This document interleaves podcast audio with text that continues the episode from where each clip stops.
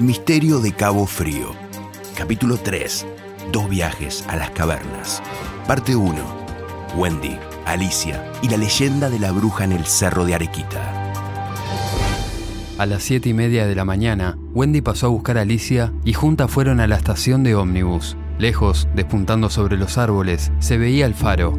También podía adivinarse la cúpula de la mansión Drayton, un sitio en medio del bosque que según muchas leyendas del pueblo estaba maldito. Las chicas estaban animadas y charlaban sin parar. Llegó el ómnibus y subieron.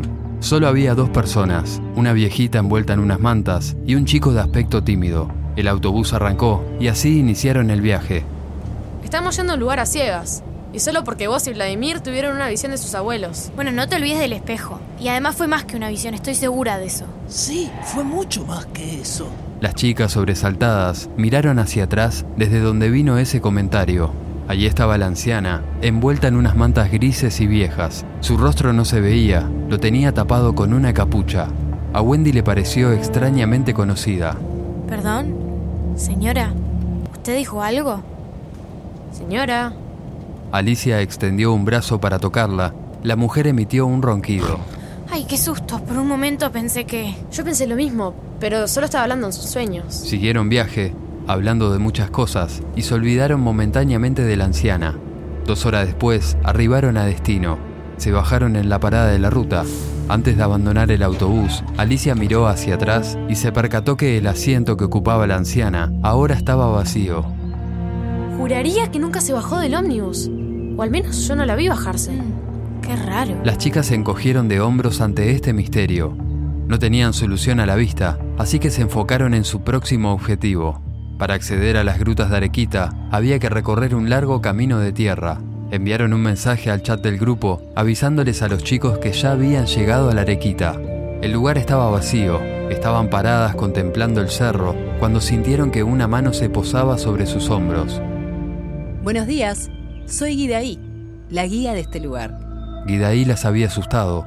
Tenía un rostro sonriente y apergaminado, seguramente curtido por el transcurrir de los años. Vestía unas ropas sencillas y usaba un largo bastón de madera. Sus ojos eran grandes y cargados de una cansada sabiduría.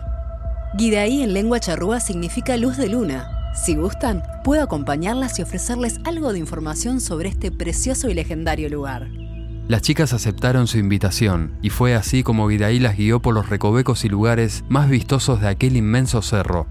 El Arequita posee tres grutas. Ahora mismo iremos a la más conocida, llamada Gruta Colón o de los murciélagos. ¿Murciélagos? ¡Qué horrible! No te preocupes, niña. Son herbívoros y no te van a chupar la sangre. Hace mucho tiempo se usaban estas cavernas como paritorios. Las mujeres indígenas venían acá a dar a luz y estaban las matronas, quienes las ayudaban a parir y entonaban un canto para calmar a la madre y al bebé. Parece que esta caverna tiene muchos secretos. Así es, fueron usadas también por los masones. Tengan cuidado, hay escalones más adelante que las llevarán a las profundidades de la cueva. Son exactamente 33. Es un número muy poderoso y tiene muchos significados. ¿Y qué significados? Guidaí no respondió. De algún lugar de su viejo vestido sacó una linterna y fue así como descendieron por los escalones rumbo a la oscuridad. Adentro hacía mucho frío. Las paredes de la caverna estaban heladas. Los líquenes y musgos invadían las rocas y las tornaban resbaladizas. La oscuridad se cernía como una gran amenaza sobre sus cabezas.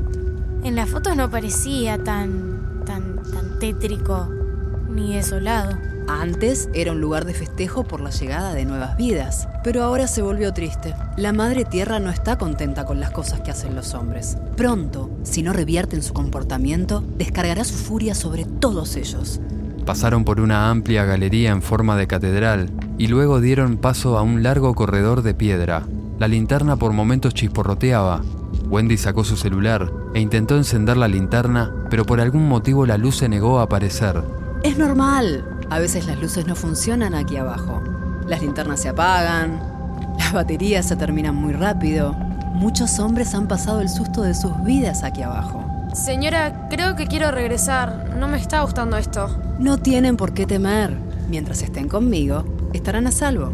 No están llegando muchos turistas últimamente, y es una pena, porque este lugar tiene muchas cosas para contar. ¿Sabían ustedes que en esta caverna habitaron tres brujas? No, y no creo que sea buena idea contar esa historia. Realmente, señora, estoy empezando a tener miedo. Bah, el miedo. Todos lo tenemos alguna vez. El miedo nos hace fuertes si es que sabemos cómo manejarlo. Les contaba de esas brujas. Eran tres hermanas. Se encargaban de cuidar del lugar, de que nadie entrara y perturbara la paz de las mujeres que daban a luz. Eran brujas buenas, si se quiere así decirlo. Pero, en cuanto descubrían que alguien llegaba con malas intenciones, podían transformarse en los peores monstruos. Y no tenían piedad por nadie. Los hombres morían de miedo con solo verlas. Y nadie lograba escapar de su sed de venganza. Escuché hablar de ellas. Mi abuela me contó hace un tiempo. Tu abuela debió ser muy inteligente y sabia. Guidaí se detuvo delante de una piedra de aspecto singular. Era lisa y oscura, y su superficie tan brillante que reflejaba la luz de la linterna. Esta roca es muy especial. Según dicen, deja mensajes sobre su superficie. A veces son palabras, otras dibujos o símbolos. Yo nunca vi nada, pero hubo otros que sí vieron algo. ¿Y en qué consisten esos mensajes? ¿Alguien alguna vez pudo descifrarlos?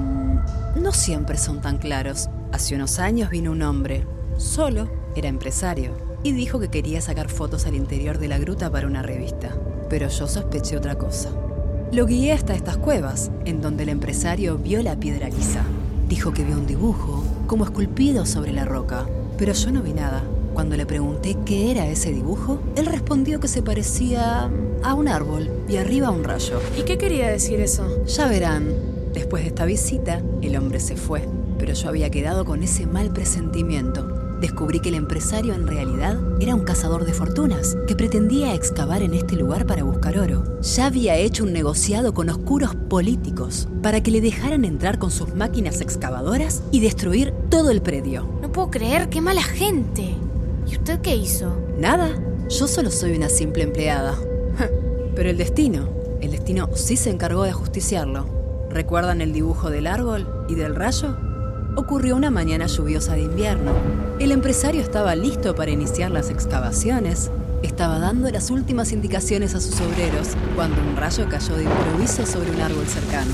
El tronco se quebró y el árbol cayó sobre el empresario, matándolo en el acto. Las obras de excavación se suspendieron y nunca más se volvió a hablar del asunto. Y fue así como el monte logró salvarse de la aniquilación. O sea que... ¿Esta roca? ¿Nos muestra lo que va a pasar en el futuro? La mujer rió. De repente, la luz de su linterna volvió a chisporrotear y por un momento quedaron a oscuras. Por un segundo, bajo las luces parpadeantes, su rostro pareció transformarse en el de una anciana de dientes podridos. Las chicas retrocedieron, asustadas. La luz de la linterna volvió a oscilar y quedó apagada. La oscuridad fue completa y devastadora. La risa de Guidaí volvió a elevarse por encima del aire oscuro de la caverna. Wendy y Alicia se buscaron a ciegas las manos y se las aferraron entre sí. A Wendy le pareció extraño sentir la mano de su amiga tan fría como un hielo. A Alicia le pasó lo mismo. Yo soy una de las tres brujas. ¿Acaso realmente creen que no sé a qué vinieron? Y de ahí encendé la linterna ya, esto no es gracioso. Wendy, no estamos agarradas de las manos. No sé a quién le di mi mano. Pará, ¿cómo que no?